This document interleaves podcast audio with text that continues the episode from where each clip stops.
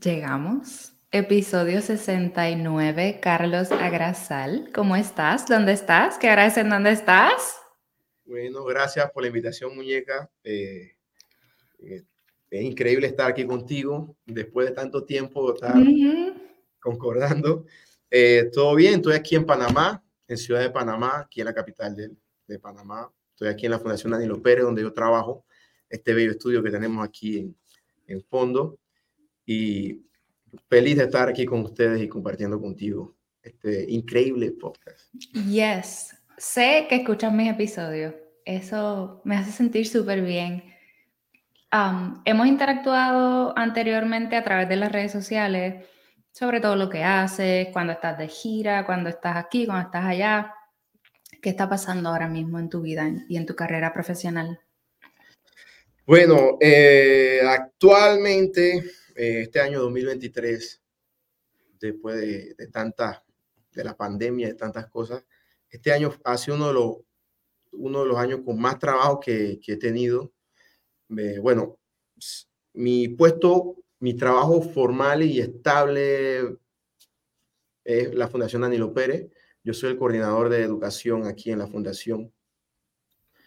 Eh, la fundación se mudó hace un par de años, estamos en un lugar más céntrico y donde llegan, convergen mucha más población de, de diversos tipos. Entonces, yo soy el coordinador de educación aquí.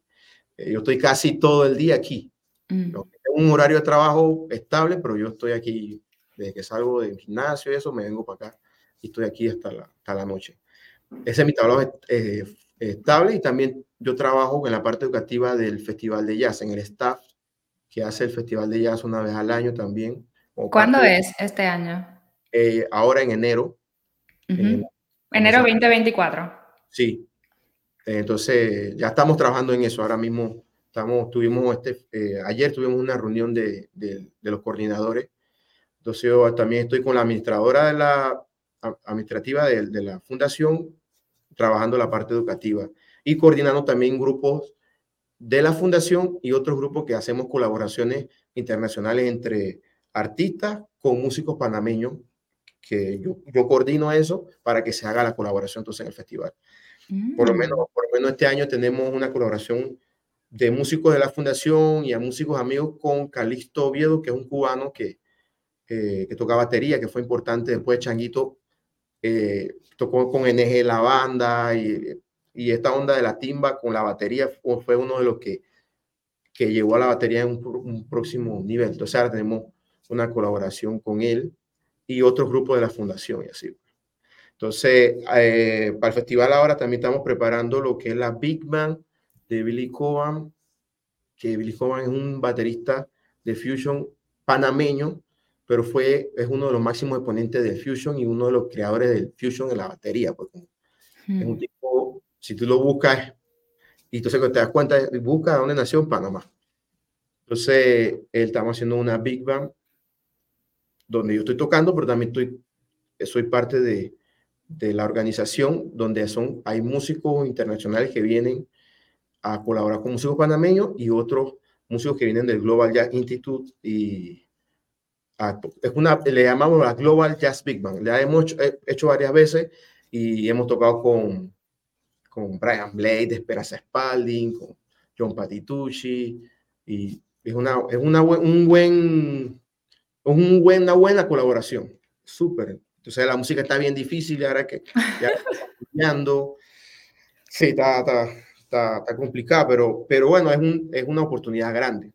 Entonces, tú trabajas dentro de la logística y todas estas colaboraciones ¿Tu trabajo es más administrativo o también tienes la oportunidad de eh, ejecutar? Yo ejecuto y coordino.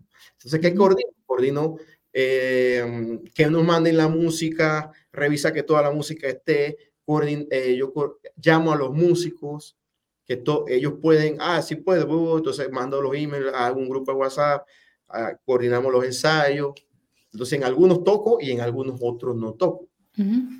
pero en algunos me, me, me, encargo de que todo, de reunir a los músicos y de que el, el, la persona afuera mande la música y mandársela a los músicos y así.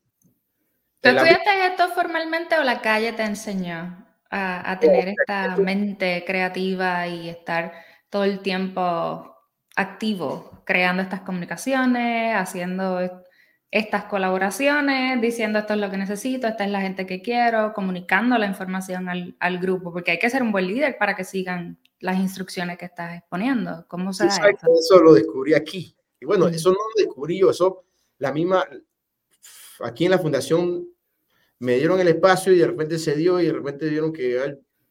Entonces, eso nació porque el antiguo coordinador era mi, amigo eh, Luis Carlos Pérez, que estudió en New England Conservatorio y fue el primero. Nosotros fuimos siete becarios de aquí de Panamá por primera vez a estudiar música con un dinero que dio el gobierno, que eran para dos personas. Y Danilo, como tiene una visión filantrópica y comunitaria muy grande, él dice, donde va, se van dos, se pueden ir más. Entonces, hizo un teterij ahí y nos fuimos siete. Wow. esos siete, Luis Bonilla, Omar Díaz y yo nos fuimos para Puerto Rico. Entonces, los otros se fueron a, a NEC y otros se fueron a Berkeley.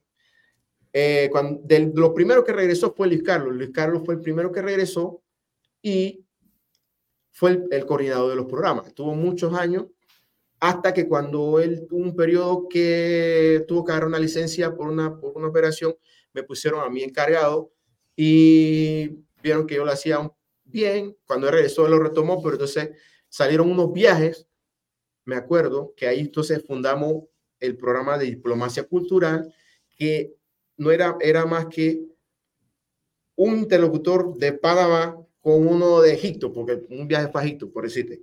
Y entonces, ¿cómo podíamos hacer un grupo entre los dos? Entonces, íbamos tres panameños con cuatro egipcios y mitad música panameña, mitad música egipcia. Entonces, yo, yo decía, en vez de llevar toda mi música, voy a llevar qué está pasando en Panamá en el festival o en, el fundación. Entonces llevé música de los profesores, de todos los profesores. Entonces, yo, ah, yo mandaba la música, ellos me mandaron, entonces eh, coordiné ensayo, no sé qué. me acuerdo que la primera vez que fuimos, habíamos hecho como cuatro ensayos, hicimos un concierto y el, allá en Egipto, en Cairo. Y, y el, el director del festival vio el concierto y dice, pero sé que tienen ensayo mañana. Dije, no, pero ¿para qué si ya están bien? Dice. Yo dije, no, no, no, tenemos que ensayar más, vamos a ensayar. Y así, pues, eso fue, eh, con ese, con ese, yo coordinando fui, llevé a un grupo a Egipto, fuimos a Taiwán, a Taipei, Taiwán. Eh, tuvimos la oportunidad también de hacer una gira en Estados Unidos, donde fuimos a Boston, eh, Nueva York, Detroit, tocando con música de Danilo, el maestro Danilo. dimos clase en Berkeley, dimos una clase en NYU, así, entonces después fuimos eh, con eso mismo a otro nivel, entonces con embajada, pero ya con maestro Danilo, entonces fuimos también a, Haití, un festival que es muy bonito allá. Y así, pues hemos ido, o sea, después de la primera que fuimos a Egipto, invitaron a un grupo de mujeres la segundo, el segundo año. O sea, que ese programa siempre ha, ha, estado muy activo y, y fui uno de los primeros que yo comencé entonces a, a ver esa parte de la logística y de la dirección. Entonces, cuando piensan las, las colaboraciones que quieren y que no, con músicos de fundación, entonces ellos llaman, entonces yo me encargo entonces de llamar a los músicos, si hace, un, si hace falta un músico, llamamos músicos amigos nuestros que están en la comunidad que siempre apoyan a la fundación, al festival, por lo general son también que están con nosotros en la orquesta con Rubén, entonces se crea la colaboración, se confirman los músicos y entonces tocamos para el festival. Eso es lo que está pasando ahora mismo, enfocado hacia el Panamá Festival, que es en enero, pues ya comenzamos ensayo en, diciembre, tenemos unos tres ensayos en enero y ya viene el festival. Wow.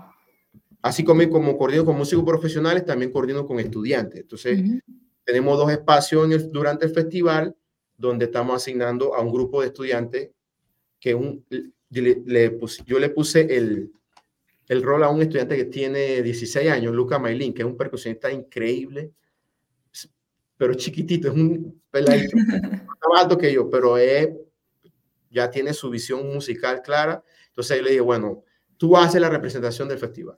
De nuestro, del espacio de fundación tú eres el que lo vas a llevar. Me mandó su rider, me mandó sus fotos, su biografía, pam, pam, pam. Entonces lo mando al staff. Eh, la otra espacio que tenemos también es un espacio se lo asignamos a Samuel Batista, que él está estudiando, estudió la maestría ahora en Boston y estudió en el Conservatorio de Puerto Rico. Y es gran educador, gran compañero. Entonces, como él tiene su proyecto, yo dije, es un buen espacio para que él muestre parte de su proyecto y él lideriza muy bien lo que es los jam y las colaboraciones con más personas. él tiene ese don para eso. Así que yo soy como un man que mueve las fichas, tú sabes. Pero se requiere mucho. Tienes que estar todo el tiempo activo, tienes que estar todo el tiempo viendo lo que está pasando para eh, comenzar esa relación y tener la confianza de contactar al músico, ya sea porque lo conoces a través de las redes, estudiaste con él, es de Panamá, etcétera.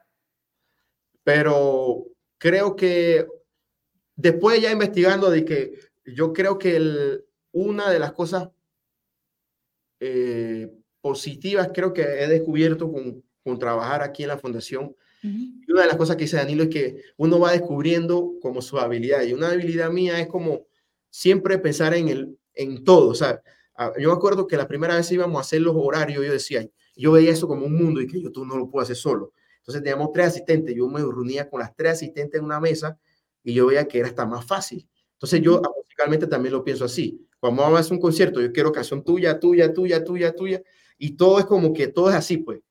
Y entonces también la visión de ver lo mejor de todo, de cada uno, y de cómo, dónde puede encajar.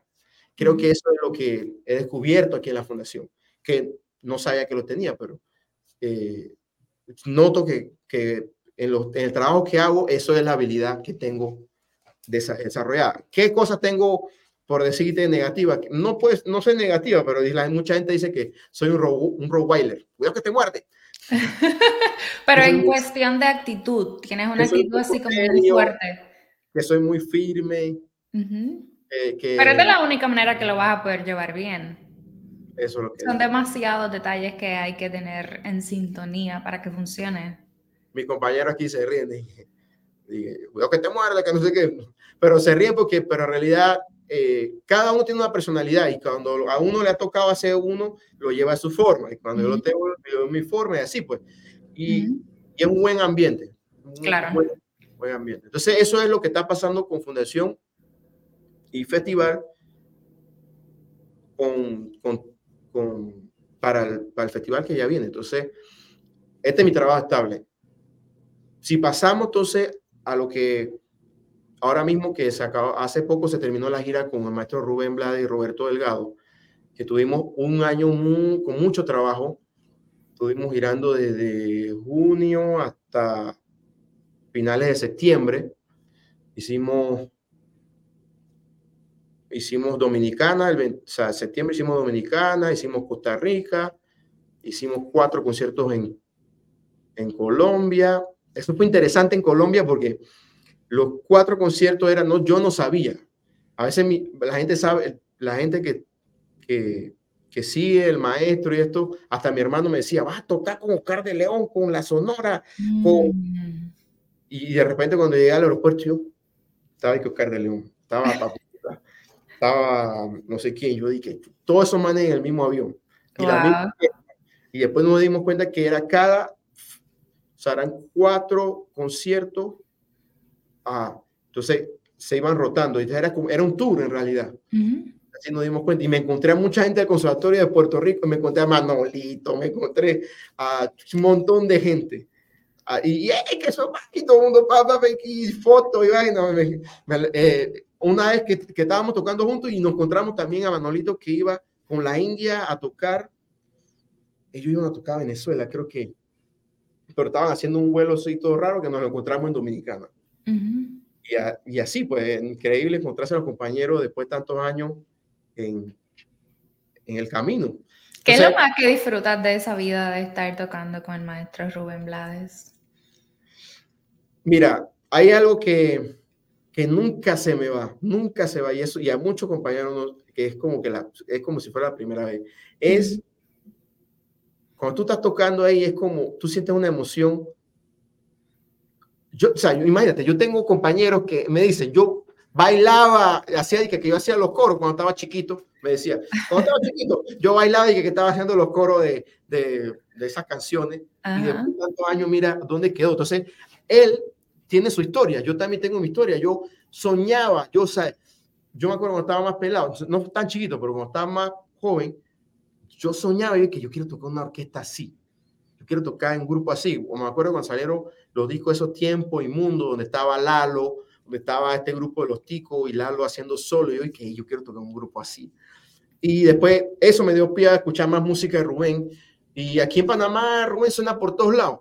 Entonces, cuando salió la, cuando eso se dio, o sea, ahora mismo, ¿qué se siente? Yo cuando estoy tocando y que es una admiración con, de la, un agradecimiento y una admiración por la oportunidad.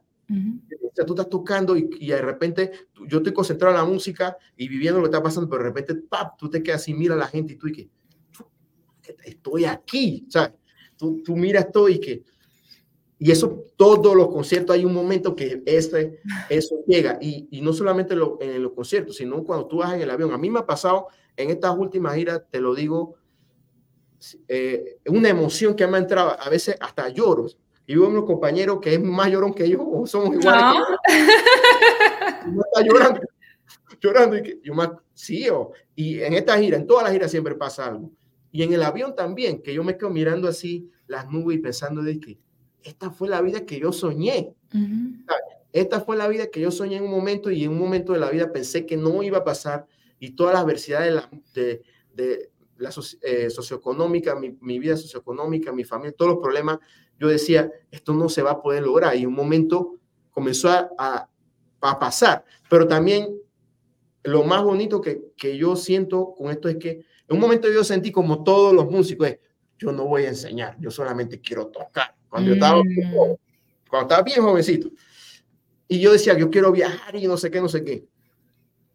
Y de repente me di cuenta que enseñando es cuando podía aprender más. Mm. Donde buscaba más mi técnica para poder enseñarla y tenía el reto de que cada estudiante es un reto diferente.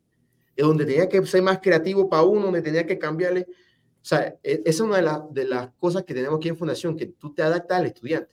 Entonces, eso me retaba yo dije, hey, cuando eso, esa percepción comenzó a cambiar, mira que los viajes comenzaron a salir más.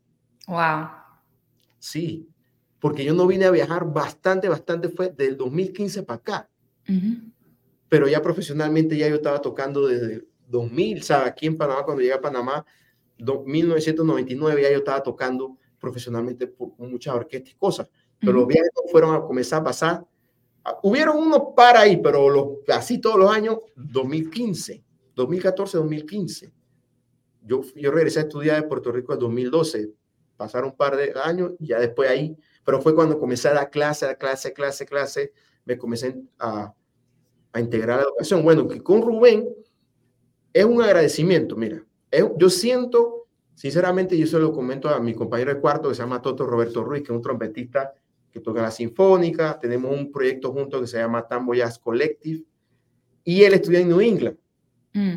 Y Toto, nosotros dormimos juntos, siempre, mm. desde que empezamos la gira. Y yo siempre hablo con él y le digo, hey, es un agradecimiento de que estamos en un lugar donde quisimos estar desde que, de, de niño mm. y tuvimos la oportunidad y tenemos la oportunidad. Entonces también es un agradecimiento con la vida porque, porque porque, no porque. Porque si no hubiera sido por, eso es así, claro, yo, y eso se lo digo a todo el mundo. Si yo no hubiera conocido a Danilo, o sea, si yo no hubiera hecho mi trabajo, o sea, estudiar en Pedro porque yo soy de, del centro del, del, país, eso es como una dos horas de la capital, se llama uh -huh. Penonomé. Aquí Penonomé era un, un, indio que se le había muerto su, su india, Saratí, en un río, y entonces dijeron, aquí penó, o sea, aquí lloró, aquí penó, no me, penó, no me.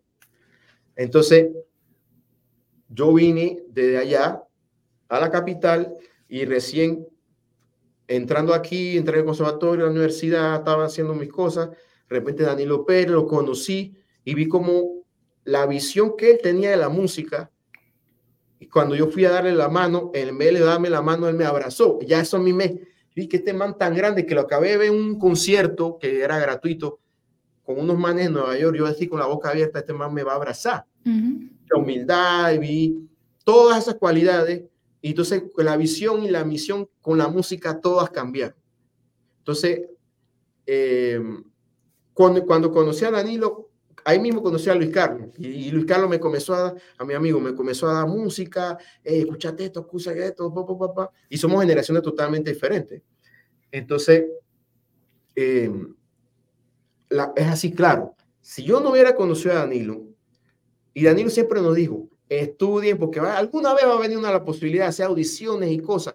Y Danilo pensaba siempre en adelante. No existía el Festival de Jazz ni la fundación. Oye, de repente, Danilo dice, estamos trabajando en esto. Nos enseña el primer panfleto del festival. Y se abrió una oportunidad de audiciones de Berkeley y estas escuelas. Y llegó un momento, el primer año no quedamos ni un panameño, el segundo año quedamos. Y varios ganamos eh, beca. Entonces, si yo no me hubiera hecho mi parte, no hubiera conocido a Danilo, no hubiera tenido la oportunidad de estudiar Puerto Rico, yo no tuviera la oportunidad de estar con Rubén. O sea, es lo que yo digo que siempre nosotros somos como un, somos como unos elabones de una cadena larga. Es mentira que tú vayas a decir que tú puedes hacer la cosa solo. Tú eres fruto, tú eres fruto de, hasta de los que no están contigo, de tus ancestros. Tú eres fruto de la gente que ya no está contigo. Dice que cuando uno está en eh, haciendo sus cosas, yo siento que uno tiene que ser bien agradecido. Y cuando yo toco con Rubén, siempre sale la oportunidad que llega un correo del maestro Roberto Delgado, que es el director, yo me siento agradecido. Siempre. Es un agradecimiento de, Fundación Festival, Danilo, mi mamá, mi papá que era de músico, pero nunca lo vi tocar porque se murió cuando estaba chiquito. O sea, pero eso estaba ahí. Mi abuela, por eso que los tengo aquí. Aquí está mi abuela, aquí están este de todos, todos mis ancestros, aquí está mi, mi, mi mamá y mi papá. Entonces, es un agradecimiento y es una emoción. La primera vez que toqué con Rubén en una tarima tan grande que en México, yo, el momento estaba tocando y cuando dejamos tocar, yo dije, ¿y qué yo hago aquí? ¿Cuándo pasó esto? No, entonces es increíble porque todo, la Fundación Efectiva siempre ha estado y Danilo siempre ha estado, aunque no está, pero está. Vamos a echar ahora, o sea, ya estamos hablando de la gira, ¿verdad? Esta gira este año fue la más larga. Hicimos gira a Estados Unidos, hicimos gira en España, hicimos Colombia y los toques estos sueltos. Eso lo estamos haciendo entre junio hasta finales de septiembre. Y fueron, fue difícil. Ibas, trabajabas 21 días, regresabas una semana a Panamá. Yo tenía que dar clases en la fundación como loco para irme después de nuevo 15 días más, para regresar una semana más, para así. Y, y la fundación efectiva, y Danilo y y Aleida Duarte, que es la directora administrativa de la fundación, siempre apoyándonos a mí y a, Luis Carlos, porque los dos estamos ahí también, así que los dos trabajamos aquí y somos los profesores staff de, la, de, aquí, de la, de la fundación. Así que teníamos que organizar todas las cosas. Luis Carlos también da clase en la universidad, así que organizando todo, pero se dio. Eh, este año fue mucho trabajo. Saliendo, eso fue junio, eh, saliendo de, de una pandemia, unos cierres que aquí en Panamá fue, yo creo que de los países que más, poco fue, que más cerraron. Sí que eh, fue increíble, ¿sabes? Con, con Rubén. Esto del maestro Rubén, mucha gente no sabe, pero el, el director musical Roberto Delgado es la persona, eh, el abón primordial ahí. Él fue el que, que por tantos años esa, la orquesta de él la orquesta, sin, quitémonos a nosotros, nosotros somos siete que entramos a la Big Band. Antes que estaba la orquesta, eh, para nosotros fue un orgullo cuando, cuando después de tantos años el maestro comenzó a usar músicos panameños. Ellos se ganaron un Grammy, eh, La Rosa de los Vientos, uno de los primeros Grammy que se ganaron con músicos panameños. Ellos hicieron una gira con eso. Luego de eso el maestro ganó dos Grammys con un grupo eh, Editus, con donde estaba Lalo y eso, que son los ticos. Ellos grabaron dos discos que ganaron Grammy. Luego de eso, el maestro llamó al maestro Roberto Delgado, ya se conocían ellos desde hace tiempo, y maestro Roberto formó una orquesta. Él tenía su orquesta, la llamó, comenzó a hacer los arreglos, pum, pum, pum, pum, a todo eso calladito y todo el mundo ensayando. Y cuando ya comenzaron a girar, ellos giraron casi 12 años la orquesta sola.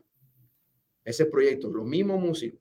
Cuando ellos hicieron el disco eh, Salsa Big Bang, no, Salsa Big Bang no, eh, ah, Salsa Big Bang, ellos hicieron ese disco y ellos tocaron en vivo, eso así fue la cosa, ellos tocaron en vivo como formato de Big Bang con todos los músicos en unos Latin Grammy. Mm. la orquesta y llenaron los otros que eran músicos de primer nivel de, de Los Ángeles y tocaron, hicieron el, un opening de eso, eso está en YouTube, y tocaron eso y Rubén dice, yo quiero esto. O sea, él quería eso ya para pa, todas Y entonces, a nosotros, yo me acuerdo que yo vi eso por televisión y todo, bien. Y nosotros cuando ellos, o sea, yo te digo que cuando comenzaron a girar ellos, para nosotros era un orgullo y que, chuchi, mis amigos, todos mis amigos estaban ahí. Y cuando yo escuchaba la orquesta la primera vez, yo sentí, eso resonaba un CD. Lo decía, perfección. O sea, el maestro Roberto Delgado es tipo los arreglos increíbles y todo está nítido. Y nosotros orgullosos y que algún día nosotros vamos a estar ahí. Pero no le supone, ¿sabes? Ahí está después, después de muchos años entró Carlos Huarte, que es otro compañero, que entró con barítono. Entonces, yo dije, chuchi, Carlota, ya, ya la bestia. como de trombones, tres trombones, barítono y dos trompetas. Entonces, un día estábamos en un cierre del, de, de la del, de la un cierre musical que se hacía el 7 de diciembre, infantil, era todo el concierto de los niños. Estábamos ahí y yo veo que un estudiante mío me llega y me dice, profesor, le llegó un correo, mire su correo. Yo dije, ¿qué pasó? Mire su correo. Y yo, Roberto. Roberto manda un correo. Y ya yo conocía al maestro Roberto ya, ya, y así. Y yo dije, no, muchachos, es que si quieren tocar cuatro canciones con Rubén, no sé. Y yo así. y yo, eh, mira, para que tú veas cómo es uno de pendejo y de huevado, como dice, perdón la palabra. ¿Qué pasó? Yo dije, chuchi, por ese día yo que tengo que tengo un toque.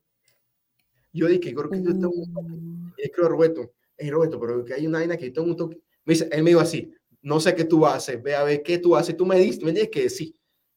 Gracias a Dios, Roberto me abrió la, tú sabes, me... me Enfócate, despierta. Yo dije, estoy a hueva, si ni un toque va, es la oportunidad esta. Yo, eh, fue un momento como tú sabes, y eso es lo que pasa a muchos músicos a veces, que no sope, o sea, hay que, hay que abrir los que ve la oportunidad más allá de, del dinero, de la, de, del toque que rápido, esa es la oportunidad. Y yo le dije, yo voy, no, yo voy, no lo, hago lo que tenga que hacer.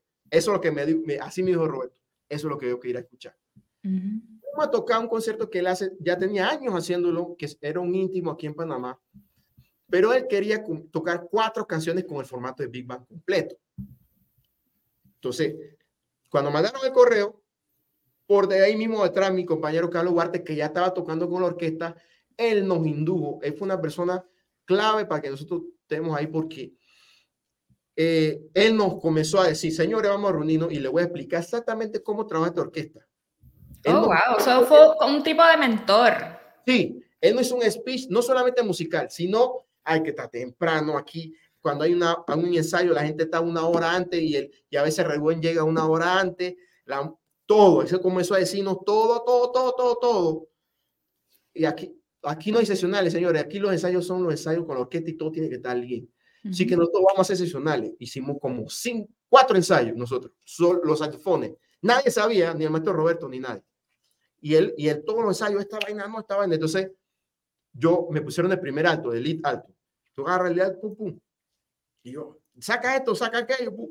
Yo tocaba con Carlos, con Huerta y con Luis Carlos desde que yo estaba pelado, desde que yo inicié en la música. ¿sabes? Las primeras oportunidades de trabajo profesional eran con Carlos, porque Carlos era de Santiago y sabía la penuria que uno pasa siendo del interior. Sí que él me conseguía trabajo. Vamos a tocar y ensayábamos. Y vaina, y esa, esa, era, él fue para mí, Luis Carlos y Carlos fueron eh, gente que me ayudó mucho cuando yo llegué aquí a Panamá. Así que cuando ya profesionalmente me dice, ya aquí nadie es estudiante, ya aquí es profesional. Vamos a darle, pam, pam, pam. Hicimos los cuatro ensayos. Llegamos al, al, al primer ensayo con la orquesta. Tocamos y todo el mundo dije, mi que los trombones estaban al frente y los trombones miraban para atrás. Dije, Ah. A escuchar la vaina y, y Carlos me decía, yo quiero que ustedes se queden, porque ellos vienen de haber escuchado a los a lo gringos, que vienen de haber escuchado, usted la, lo, los ponen en la vara por allá arriba. Sí que vamos quedando y salgamos con Rubén, Roberto, ¿qué? Y muy bien. Viene el sábado con Rubén, una siguiente semana, seguimos practicando cada uno, chuchi, tocamos con Rubén, y todo el mundo así emocionado, pero todo el mundo dice, Rubén, no sé qué, pum, pam. Y después cuando comenzamos a tocar, como a los cinco minutos el man para. Y con un aplauso para los muchachos, hombre. Y yo dije, chuchi, y, y, y, todo el mundo dije, le gustó, le gustó. Tocamos y todo el mundo tomando fotos y el mundo feliz ahí. Wow. Hicimos el concierto y Roberto, muy bien muchachos, el correo. Seguimos trabajando, seguimos en contacto. Ya. Vino el festival de eso fue en diciembre, vino el festival de jazz. Yo veo que pasa el festival y manda un correo de que concierto de Rubén en Chiriquí. Chiriquí es una ciudad que está al otro extremo de Panamá. Nunca se había hecho un concierto de Rubén eh, allá. Ajá. Era la primera vez. Y Roberto es de esa, de la provincia de Chiriquí. Íbamos allá. Entonces, si pueden ir, mire que tú estás fuera de presupuesto, pero a Rubén le gustó tanto que... Entonces, ahí una de las cosas que yo he visto, mira, uno de los directores más abiertos y más leales con sus músicos y más claros que yo he trabajado, o sea, con mucha gente, uh -huh. Roberto. Y las cosas como él la dice, así, y, y, y, Rubén también es muy abierto y muy claro. Pero apenas esto se pueda subir a, eh, el presupuesto, créame que va a pasar. Ah, no, no, nosotros no importaba, por tanto digo, nosotros vamos. Uh -huh. Fuimos a ese concierto, tomamos avión, hotel, nos fueron viendo todas esas cosas, tú sabes, porque todo eso lo van evaluando. Nosotros tenemos un lobby, nosotros tenemos una agenda que nos dan donde está todo, está hasta la, hasta la temperatura del lugar, la altura, o sea, está todo detallado. Y un, un nivel de profesionalismo de todo el staff. Somos 21 que viajamos. Uh -huh más los técnicos, eh, los músicos y el equipo. Entonces, fuimos allá y nos vieron bien. Muchachos, muchas gracias, regresamos, muy bien, todo, todo bien. Pasó el tiempo y de pasó como, como dos semanas y de repente y que gira de Rubén en México. Yo, ¡ay! ¡Wow! sí. Ya, ya en México ya fue los escenarios más grandes. Ya ahí fue. Te digo que cuando toqué la, la primera vez ahí ya fue como que pues ya que yo ahí, increíble, ¿sabes? Y el, y el trato de la gente, cómo querían a, a, a todos, a Rubén. Rubén se iba y, y, nos hacían calle de honor nosotros para salir del, en México, nos, para salir del, del teatro. Eso era... Y entonces, por seguridad también nos explicaban ciertas cosas, no se puede hacer esto, aquello, o sea, muchas cosas que a veces uno decía, pero después comenzaron a pasar cosas que, y verdad, sea, todo el mundo, todo el mundo, o sea, es un trabajo estar con el maestro Rubén es un trabajo que tiene que estar pendiente de son, no solamente la música, sino todo. Uh -huh. Por seguridad de él, por seguridad de nosotros. Hay muchas cosas que, que, que se exigen. Eh, y es increíble, pues después de ahí vino, después de eso, gira en Europa, ya, tú sabes. Después gira en Estados Unidos, ya, ya. Nosotros estamos tocando desde diciembre de 2017. Todos los conciertos que hacemos el maestro Rubén ha sido con todos los 21, con todos nosotros. Wow. Nunca ha habido de que ni un concierto. A veces los compañeros se ríen porque dicen que chuzo la Big Bang y cada vez de cuatro canciones se fue expandiendo más el repertorio de la Big Bang. Uh -huh. Entonces, hay compañeros que dicen, ustedes vinieron a pasear, a tocaron dos temas. Yo dije, pero bueno, pues. ¿De qué vamos a hacer? Si a veces lo que pasa es que los conciertos del maestro son de tres horas y media como mínimo. Uh -huh. Y a veces llegaba un concierto donde en realidad era un festival donde nada más tenía que tocar una hora y quince. Uh -huh. Dime tú cómo hace, se hace ahí. Entonces, ellos organizan todo ahí. Entonces, la oportunidad de estar con el maestro Rubén de verdad fue algo soñado. Y después, como el mundo es tan pequeño, de que yo soñaba con eso y después estudié con Lalo en Puerto Rico. Uh -huh. Y cómo la vida no me hizo ir para Boston, pero me hizo para ir para Puerto Rico y me dio todas estas oportunidades. Por eso es que si lo vemos positivo, eh, como yo siempre veo las cosas, se dice que lo que es para el perro no se lo come el gato, o lo que es para el gato no se lo come el perro. Uh -huh. Y a veces, por más que tú nades para un lado, a veces no es para allá. A veces nada más hay que moverlo un poquito, pero uno en su, en su ingenuidad o en su poca experiencia de la vida no ve que Dios, lo que tú quieras decir, el lenguaje universal, te está diciendo las cosas, pero tú no te das cuenta. Entonces así pasó con todo esto. Entonces, em, para mí esta gira, mira, te lo digo algo personal, para mí esta última gira fue una de las giras más increíbles, o sea, todas fueron increíbles, pero, pero esta es porque mi mamá murió en febrero, o sea, en febrero, el 7 de febrero de este año. Las primeras giras con Decite, yo nunca había ido a una playa, nunca salía de, del, del hotel, o si saliera cosas básicas, pues, por estar pendiente a todo lo que estaba pasando con mi mamá. Mi mamá tenía una situación que estaba en cama, tenía, tenía una demencia mixta, que a veces no se acordaba de nadie. O sea, cada media hora yo tenía que estar con el teléfono con la cuidadora.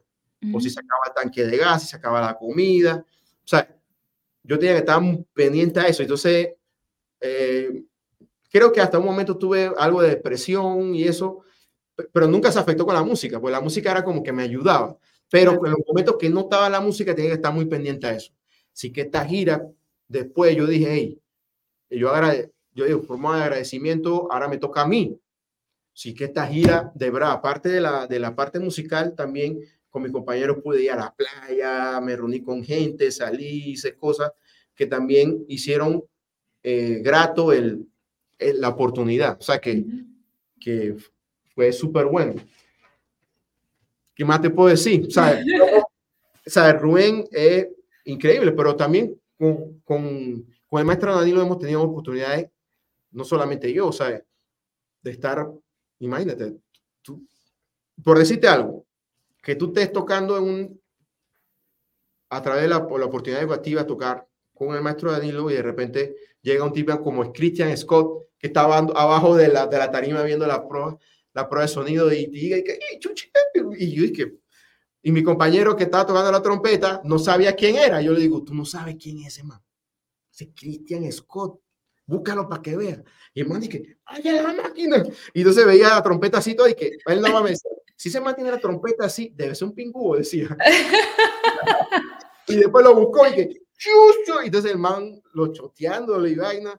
O, o que tú estés tocando una bigma y de repente te tenga que hacer un solo y cuando tú miras está Brian Blay acompañándote con Esperanza Spalding o Terry Lynn con, con John Patitucci. Son, son cosas, son experiencias también que son diferentes, pero sus, de, musicalmente son, ¿te entiendes? Igual que Rubén, de repente tú estás así y de repente ya el camerino llega cualquiera. Cualquiera de, esos manes estaba en concierto, escuchando el concierto. Y eh, increíble, ¿sabes? Y de tocar los escenarios más grande que tú te puedes imaginar, ¿sabes? En París, en, en Las Vegas, en los Grammy o en lo otro. O sea, yo nunca soñé con grabar ni ganar Grammy, solamente soñé estar. Y de repente, cuando el maestro me llama, Roberto dice, hey, vamos a grabar, eh, quiero que ayude, eh, que esté en la grabación tocando el segundo alto. Y yo dije, chuzo, me mandó cuatro temas, grabamos, yo grabé segundo alto, cuatro temas. Después me llamó nuevamente y tocamos cuatro, cuatro más. O sea, yo grabé eh, casi en todo el disco. O sea, el disco tenía 12 canciones, yo toqué, grabé en 8. y, y, después que ese disco ganara tres Grammy, ¿sabes? Eh, fue, o sea, eso fue que yo tocara en la presentación de los Grammy. Y que se, y, y, ahí mismo, eso fue como que, sea, la, o sea, la sensación, nunca, yo, o sea, nunca había sentido eso, ¿sabes? mis compañeros ya tenían ya, uno tenía como 8 9 Grammy ya, ganado con, con diferentes otros músicos. Pero cuando eso pasó, pues yo dije, pero es un mundo, hablando la realidad, mi realidad, mi realidad es que cuando yo estaba tocando en Las Vegas, eh, ahí en los Grammy, antes de subirme a la tarima, me estaban llamando que mi mamá no reconocía a nadie. Entonces, era una cosa así como que, y cuando yo me bajé la tarima y tocamos y después vine la premiación y que ganamos el primer Grammy, yo llamando a mi mamá, pero ella no, no entendía, ¿sabes? Como que no, entonces como que eh, eh era una vida así toda, tú sabes. Pero bueno, yo, yo soy creyente de que las cosas buenas pasan, nunca tú vas a estar 100% preparado para que las cosas pasen ni para que ni para tú recibirla, ni para tú hacerla. O sea, tú nunca vas a estar 100% preparado o, o puedes estar preparado, pero pueden haber pasando muchas cosas. ¿Qué haces tú para mantener esa, esa actitud tan positiva? Porque, como acabas de decir, estabas viviendo las experiencias más increíbles, todo lo que habías soñado alguna vez, mientras estabas teniendo esta situación con tu mamá. Y te está pasando en el, mis, al mismo tiempo, literalmente. Me bajo, estoy en esta llamada, me tengo que subir, ganamos un Grammy, estoy haciendo toda esta cantidad de cosas que jamás imaginaste que se iban a hacer realidad. Sí las soñaste y sí trabajaste duro y estás en donde estás y muy bien merecido, pero ¿cómo has trabajado tú y trabajaste en ese momento que, esa carga y que esa situación tan complicada familiar no afectara tu desempeño, no afectara tu estado emocional para mantenerte eh, en esa vibra bonita con tu equipo de trabajo mientras estaban pasando todas esas cosas. Es importante cuando uno está en un grupo que uno tiene que mantenerse en un nivel y uno no puede ser la nube negra o uno no puede ser esa persona, eh, el depresivo, el deprimido, el negativo, el, no sé, hasta el problemático de alguna manera. ¿Cómo encontraste tú las herramientas para mantenerte positivo, tranquilo y en la misma vibra del resto del grupo? Mira, eh, fueron dos cosas. Una, las personas, o sea, los amigos. Porque mi compañero de cuarto también había pasado una situación así con, su mamá. Y él me decía, cada vez que tú hablas con tu mamá, es recordar, veme a mí cuando yo hablaba con mi mamá porque pasó parecido. Y entonces ya la mamá había muerto. Entonces, eh, había ese momento que yo me quebraba y él llegaba, me abrazaba y me hablaba, pues. Y ella me decía, te recomiendo este libro, o hablas con la, o, o trata de hacer esto que a mí me pasó, y así, pues. Eso era una, en la gira, durante la gira era eso. Y la otra era que yo siempre tuve la apertura con ciertas personas que yo podía hablar. O sea, yo siempre hablaba las cosas. Eh, y eh, una de ellas fue, mira, eh, Melanie, Melanie, Melanie Santana, ella eh, me ayudó bastante, hablábamos mucho. Eh, mi amiga Aleda Duarte, que es mi amiga, pero también es mi mejor amiga, pero también es la directora ejecutiva de la fundación. Entonces, eran personas que sabían lo que estaba pasando y siempre, siempre, ¿sabes? Eh, esto, no sé qué. Y así, pues, yo siento que hablar las cosas me ayudó bastante hablarla o chatearla. Nada más como, con un flujo, como un flujo. Como que ahí se ve un poquito, aquí se ve otro poquito. Y mi compañero, em, había mucha gente al final, también o sea, pasaron cosas increíbles. O sea, imagínate, pasó que, que mi mamá se la llevaron un momento de la casa al hospital, así porque se quedó en coma diabético, que no nunca había pasado eso había quedado como en coma. Nadie sabía qué estaba pasando y se la llevaron el hospital y yo tenía que hacer una prueba de sonido de Rubén. Entonces, para un concierto y, y Roberto, yo nada más le dije a Roberto, Roberto, está pasando esto y Roberto me dijo, vete, no te olvídate de nosotros.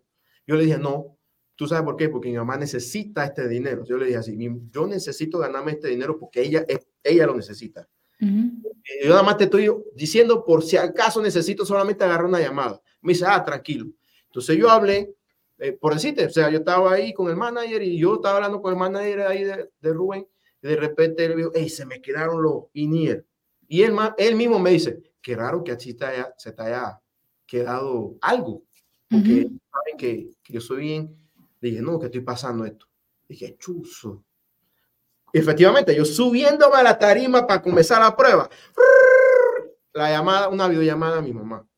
Y, él, cuando me vieron con el teléfono, el mismo manager estaba abajo, me abrió la puerta, él, ya sabía, uh, me abrió la puerta y yo salí. Y mi mamá ya me había visto, me, reconocía por lo menos, pues ya había salido del coma y ya estábamos bien, entonces ya comencé. Y Rubén esa noche le dedicó una canción a, mi mamá y a otra mamá de otro compañero que había muerto, que no sabía que había muerto. Tenía dos semanas que nosotros no sabíamos. Y le dedicó una de las canciones que yo decía que es la canción que ejemplifica lo que mi mamá toda la vida yo vi O sea, mi mamá me decía, yo tengo miedo a la oscuridad, a la noche. Cuando viene la noche ya le entraban como los nervios. Mi mamá se dormía con la televisión prendida, encendida. Antes de que pasara todas estas cosas, yo de peladito, esas son cosas que yo veía. Entonces eran, y se le dedicó esa, esta canción. Si yo pedísela sin yo, ¿sabe? Dedicó la canción que ejemplificaba exactamente y fue increíble, ¿sabe? Entonces esas cosas, el, el hecho de hablarla con personas que siempre hasta han, estado allí. Em, Qué lindo eso. Ayudan, ayudan mucho a, a, a, drenar un poco. Y mi compañero también, Toto, que siempre estuvo ahí eh, escuchándome y aconsejándome, fue el primero, porque él veía, ¿sabes? Él una persona que él veía, me decía, esto va bien, pero así no, no intenta hacerlo por ahí porque ahí es donde vas a sufrir más. O sea, eran cosas que, que ella ya me decía, por más que tú le vayas a repetir, ella no lo va a entender y no lo va a ver porque es algo de aquí a la cabeza. Entonces, tú tienes que aprender a lidiar con eso. Y, mis hermanos, ¿sabes? Eh, no puedo dejar a mi hermano afuera. O sea, te estoy hablando de gente afuera, pero mi hermano, uno estaba en España y el otro estaba viviendo con ella un momento donde era mi mano. O sea, él, yo no podía estar ahí, pero él era el que estaba ejecutando todo. Y después que ya cuando él tiene, agarró su trabajo, ya teníamos las cuidadoras. Entonces las cuidadoras eran como si fueran cada media hora. Y las últimas cuidadoras que estuvieron con mi mamá fueron como si fueran ya hermanas de nosotros. Fue una cosa increíble. Pues.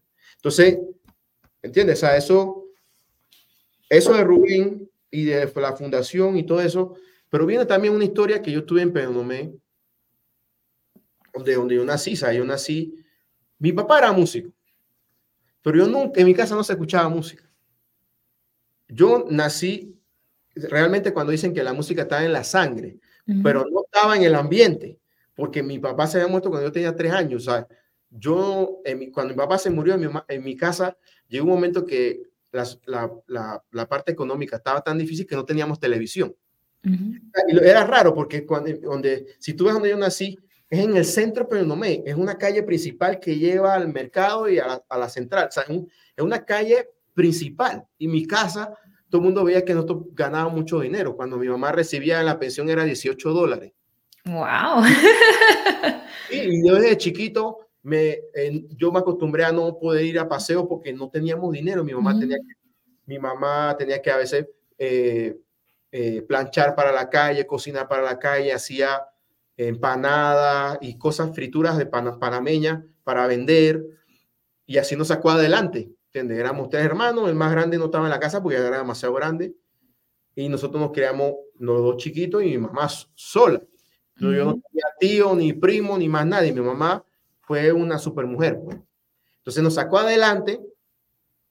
Nosotros eh, lo único que teníamos raro es que a mí me gustaba cortarme el cabello muy corto y mi otro hermano le comenzó a gustar los dreads. Después yo cuando vine de España, porque yo viví dos años en España, vine con arete. Mi mamá, que chiquilla, que no sé qué. Pero si tú dices los nombres de ellos en el pueblo, nadie te va a decir que andan en nada raro. Y que déjalo. Entonces, eh, yo, mi, yo nací en la música ahí, o sea, la música salió porque yo era monaguillo, para que sepa, el que ayuda al padre. ¡Wow! Yo iba a ser padre, ¿sabes? Yo tenía... ¡Oh, de verdad! O sea, yo desde chiquito, lo que pasa es que, mira, hay una cosa que se me quedó, ¿sabes? Ahí donde tú dices, ¿qué me ayudaba? Ahí, para hablarlo aquí, ¿qué me ayudó a mí también? Las amistades, los, mis hermanos, mis dos hermanos, pero también me ayudó mucho la religión. ¿Viste? Entonces, la parte espiritual, más que la religión, es la parte espiritual.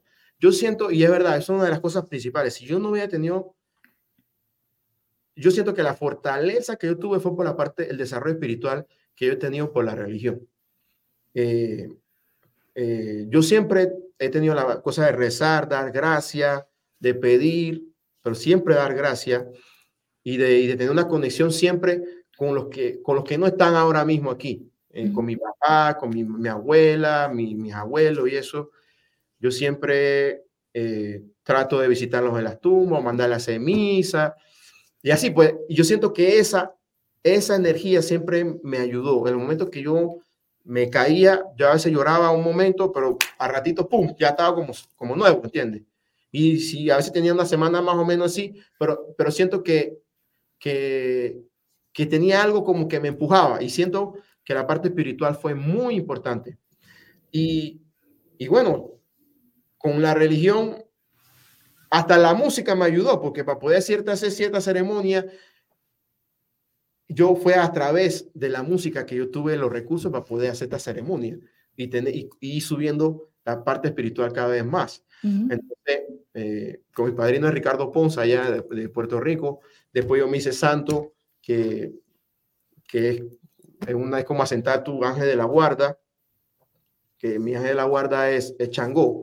Entonces, yo siento que todas esas cosas, eh, el desarrollo espiritual ayudó mucho a que estuviera preparado para soportar lo que estaba pasando con mi mamá. Y también lo veía de una forma diferente, de que, de que ya cuando mi mamá llegó, ya al momento que ya sabíamos que ella iba a morir, ya se sabía que ella ya había cumplido, o sea, la visión mía sobre eso era, eh, me ayudó mucho, mucho, tanto de que cuando ya mi mamá murió pasaron muchas cosas a que yo nunca pensé que yo lo iba a hacer. Reconocer a tu mamá en la morgue, verla, eh, después preparar todo, después hacerle los novenarios, el, velatorio del cuerpo presente en la casa, como antiguamente se hacía, después los novenarios. Todas esas cosas las hice como si yo, yo supiera. Uh Lo hubiera hecho con otra persona. Pero era la fortaleza espiritual que me había me ayudado. Y yo soy también fiel creyente y, y porque yo me crié en un seno católico, pero, pero, pero es la, más que las religiones, es la parte espiritual. Eso que te digo, que cuando yo era pelado, yo, yo era monaguillo desde chiquito. Llegó un momento que mi, mi, pueblo no tenía monaguillo y me llamaron porque yo de los tres años iba a la misa y me veían y que y pelito se sabe el Padre Nuestro la María a los tres años. Mm. Y así, pues, y mi hermano también. Entonces la gente nos veía, nosotros íbamos a los velorios, nos sentábamos ahí, jugábamos con otros niños. Pero mi mamá siempre fue una mujer de fe, en el sentido que decía, nosotros estamos pasando páramo, hay momentos que no tenemos que comer, pero hay que pedir y hay que dar gracias y ahí vamos a rezar. Y de repente pasaba algo y llegaba para la comida. Y luego viví con la música. Después, yo era monaguillo, era y después había una guitarra. Y que, eh, padre, ¿me puede llevar la guitarra? Sí, sí, está bien. Y mi vecino era profesor de música, profesor Porfirio que era el papá de mi padrino de bautizo. Y el profesor me puso a la, a la semana, me dice, en tu casa hay un saxofón. Y que es verdad, en tu casa hay un saxofón. Dile a tu mamá que te lo saque. Yo nunca había visto el saxofón de mi papá, nunca. Mi mamá, cuando me murió mi papá, en mi casa no se escuchaba música, no, había, no teníamos televisión y nunca yo había tenido nada. Nada con la música. Entonces, mi mamá, yo fui mamá, dice el, el profesor que saque el saxofón. Dice que de verdad, sí, dice que saque saxofón. Por ahí arriba estaba una vaina y mi mamá sacó, lo llevé, el maestro lo armó. Sopla, tú eres para esto, me dice el profesor. ¡Ay, qué lindo! A los 10 años y medio, me dice, tú eres para esto. Te espero todos los días a las 5 de la tarde. No sé qué tú haces, pero aquí tiene que estar en punto. Tú, cuando estaba en la escuela en la tarde, salía como a las 4 y 45 y tenía que salir corriendo. Y a veces me tocaba a mí regar el huerto. Tenía que regar el huerto rápido y salía corriendo y, llegaba. Me la pasaba tocando notas largas, escala. Yo no vine a saber que es una canción como muchos años. Pero, todas esas cosas, la parte técnica me ayudó de que cuando ya podía tocar una banda era rap, todo era, lo veía más rápido. Entonces, ahí después conocí, eso fue los bomberos, tuve en otra institución que es el Instituto Nacional de Música, donde estaba mi, el compadre de mi papá, que muchos años después eh, me, me dijo, hey, me decía Grasal, Grasal, véngase para acá, que acá está mejor la escuela de música. Yo le digo, maestro, pero no tengo para la inscripción. No se preocupe, yo le, eh, le doy una beca. Entonces entré a la, la, a la escuela de música y ahí ya eh, comencé formalmente ya a estudiar la música y ve que yo quería ser músico. En la escuela también hay un profesor que me ayudó mucho y que ayudó como a cambiar la visión de, del músico, que a la visión del músico acá era que era chupatero, mujeriego, mm.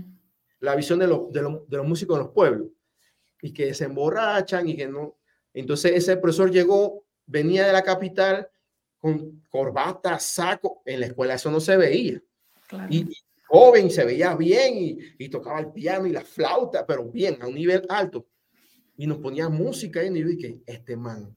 Y yo me comencé a pegar con él y nos quedamos hasta las 3 de la mañana escuchando música, y mamá preocupada, y por eso me iba a dejar a la casa. No, Alicia, estoy aquí con, ah, está bien, está bien. Entonces, él fue uno de los que, él, después el profesor Valderrama, que después se hizo padrino mío de confirmación, y el profesor Porfirio, que me inició la música, fueron ellos los que me hicieron el camino, entonces, para decir, hey, yo voy a estudiar música formalmente. Y ya después ya vine a Panamá y ya tú sabes, conocí a Danilo y, y así pues todo, todo lo que se dio. ¿Qué le, ¿Qué le falta todavía a la lista de los sueños o de las metas que, que tienes trazado en tu mente? ¿Hay algo que está todavía pendiente? Chuso, sí, yo ahora mismo yo quiero sacar un EP o un, mi disco, que eso estaba ahí. Eso estaba ahí por múltiples razones. Casi la música está ahí, pero por dedicarme a, todas las cosas que están pasando, entonces a veces uno deja de lado su cosa, pero eso es, uno, eso es una de las cosas que tengo que, que, que sí, que ya he visto composiciones que he tocado en otros países, en Chile. Chile como si fuera, he ido como cinco veces y he tocado composiciones allá con estudiantes y, y me ha gustado. O sea que eso es una, una de las cosas que, que tengo y tocar en otras bandas grandes así como Juan Uh. Esa, esa, me gusta esa banda que increíble, ¿sabes? ¿sabes? O sea, el maestro Rubén, la orquesta de nosotros, te digo que eso es, para mí, pero la, eh, la, musicalmente también la de Juan Luis es, increíble. Eh, tengo compañeros que, o sea, ahí andan, están ahí. ahí. Pero, pero bueno, y seguí tocando eh, la música improvisada. si me gustaría seguir tocando más oportunidades con el maestro Danilo internacionalmente. Eso, de verdad que cuando uno toca con él, em, es, es, un reto increíble, ¿sabes? Creativamente, Danilo es una persona que te impulsa a eso y te pone en un momento que te tira y tú quedas como en el medio de la nada y que chuchi, ¿qué hago? Entonces, a él le gusta eso. ¿sabes? ponete, que ahí donde tú sales, sacas quién tú eres. Yo dije, ni pinga me voy a dejar. Entonces a él le gusta eso. Entonces la música de él abre a esos espacios. Entonces, creativamente, eso es, eh, me gustaría seguir haciéndolo más. Eh, también con el proyecto de Tamboyas Collective, con mi amigo Toto, que, que, lo llevamos ahí, que hemos ya también ya estamos a punto de grabar, pero siempre pasan cosas ahí. Bueno, ese, ese grupo también tiene, es bueno porque ese grupo tiene la esencia de la música panameña. Uno de los, de los, de propósitos, el tambo jazz, el tambo jazz es un género panameño que habla de jazz con, el, con la música panameña, con el folclore, con elementos de la música panameña. Puede ser el ritmo del tambor o las melodías. Entonces, eh, es un periodo que se le llamó el tambo jazz, que un pianista, Víctor Boa, fue uno de los que acuñó ese término, pues, y hacía música en un periodo. Entonces nosotros, para, para recalcar, le pusimos entonces Tambo Jazz Collective. Entonces es un grupo que hacemos composiciones con, con elementos, no solamente panameños, porque tengo una canción que tiene elementos yoruba, del, tiene batalla, tiene eso, pero tiene el tambor panameño metido también ahí. Entonces es como una mezcla de, de, de todo. Entonces, grabar con ese grupo y girar más con ese grupo también es una de los de, propósitos. Grabar mi música. Me gustaría de, nuevo decirle, le estoy diciendo a la administradora, eh, reactivar lo de, lo de mm, la diplomacia cultural, seguir viajando con la fundación, hacer esas colaboraciones internacionales con, con embajadas o con festivales. Eh, también eso, eso, eso es lo que quiero hacer, tocar con más orquestas así grandes y pudiera viajar más. Eh, y así, hace también colaboraciones internacionales, me gustaría, ya personales, pues con otros músicos. Hey, o sea, bien, tengo compañeros que están haciendo mucho eso. Eh, lo hemos hecho en Chile, ¿sabes? Con Chile hemos hecho eh, con estudiantes allá, da clases de, de, cómo se llama, también tocar conciertos, eso, eso me gusta bastante. Y es un reto, ¿sabes? Siempre es como que creativamente es un reto. Y nada, eh, explorar más la música de mi país y explorar un poquito más también la música eh, con, la, con, con, de la religión, pues con, con los tambores, batá, aprender un poco más de eso para poder integrarlo más a mi música. ¿Cuál es tu mejor cualidad?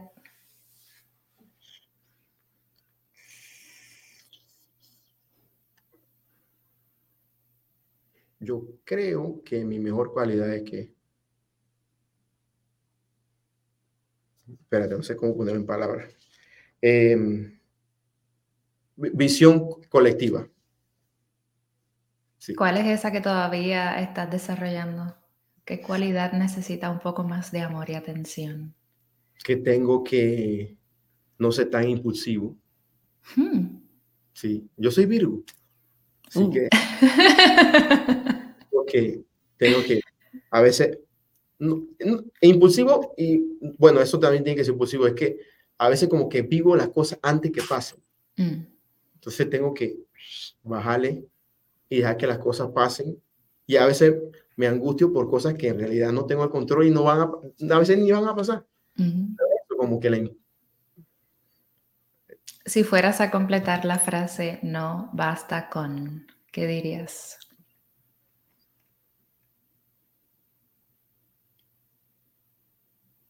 no va a estar con ser bueno. O no va a estar con ser...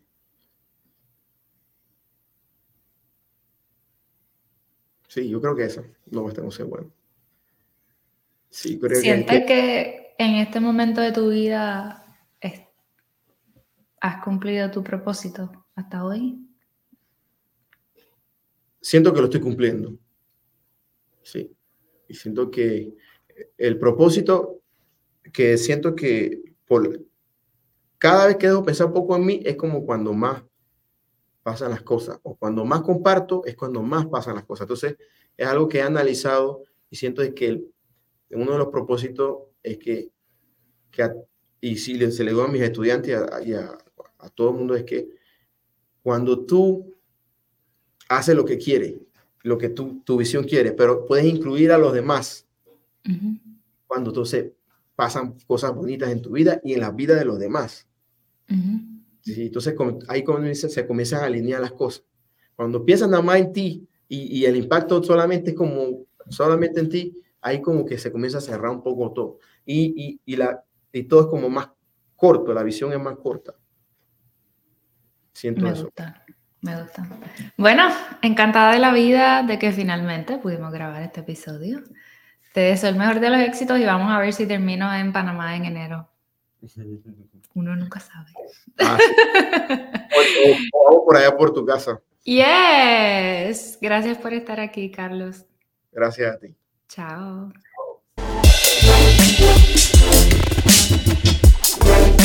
Ciao.